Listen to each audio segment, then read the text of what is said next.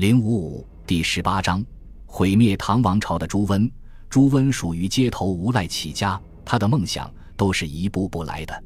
当无赖的时候，想着当将军，当了将军了，又想当大官，当了大官了，就要当诸侯，当了诸侯后，就自然想要当皇帝了。此时唐王朝已经到了末世，此时在位的是唐昭宗，但是他不过是一个傀儡。公元九百年，唐朝皇室发生政变，宦官刘继术造反。囚禁唐昭宗，这给了朱温进中央的最好机会。以杀刘继术为名，朱温再次向长安进军。经过与刘继术势力的一系列战斗后，公元九百零三年，朱温成功夺回了唐昭宗，开始了他的挟天子以令诸侯之路。同年，朱温被任命为太尉，掌握了唐王朝的大权。接着，他开始反攻倒算，一口气杀掉了五百多个宦官。由于杀戮甚多，长安城很多并非宦官，胡须比较少的官民也被乱兵当宦官误杀了。不过经此一杀，把持唐朝大权一百多年的宦官势力从此一扫而空。次年正月，朱温建称帝的时机已经成熟，就将唐昭宗送到洛阳，开始了改朝换代的准备。虽然唐朝无道，但老百姓对唐朝还有感情。路上许多官民见到唐昭宗，依然下跪高呼万岁。吓得唐昭宗慌忙纠正说：“我已经不是皇帝了。”但狠毒的朱温是不会让他活着的。朱温一面对唐昭宗礼遇有加，一面命令部将朱有功去洛阳杀害唐昭宗。四月，这位可怜的傀儡皇帝在洛阳被害。为了掩人耳目，朱温先立唐昭宗儿子为帝，这就是唐朝末帝昭宣帝。接着又杀朱有功灭口。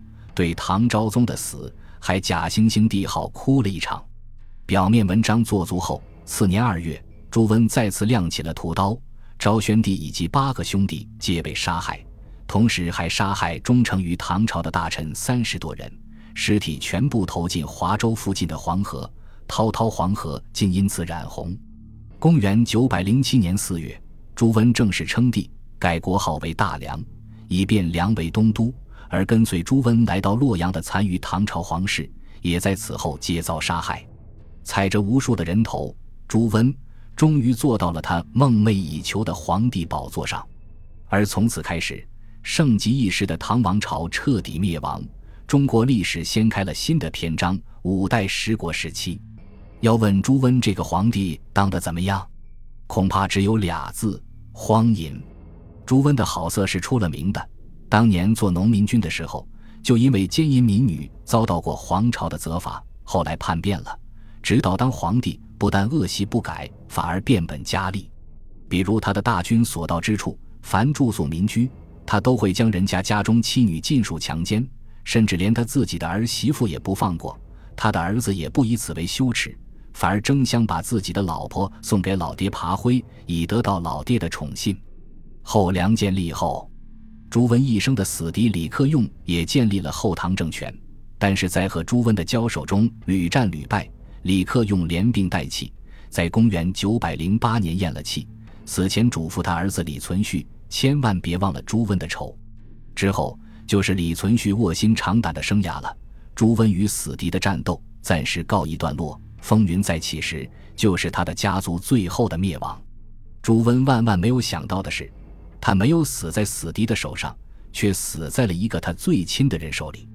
他有一个养子朱有文，经常用老婆孝敬朱温，朱温很满意，就想把朱有文立为太子。亲儿子们自然不干，尤其是一直作为他助手的次子朱有圭。公元九百一十二年，朱温在出征后唐的路上患病，返回洛阳养病。六月，朱有圭发动政变，赐死朱温。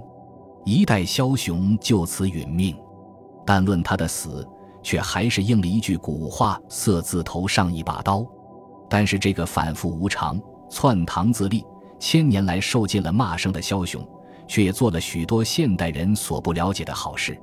朱温在称帝后做的最主要的工作，就是奖励农耕和减税。中原地区历经战乱，生产破坏严重，朱温在河南大兴垦荒。而且鼓励百姓返乡居住，甚至国家拨出专门的粮银，用来资助垦荒的百姓。与此同时，他大力发展教育，在当地设立乡学，招募老师，重用文人。如上种种，皆是同时代枭雄所不及的。而荒淫的朱温，却有一个难得的好老婆张氏。张氏是朱温在老家的结发之妻，其家是当地富户。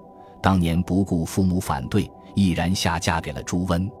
朱温征战期间喜好滥杀，每次张氏都出面劝阻。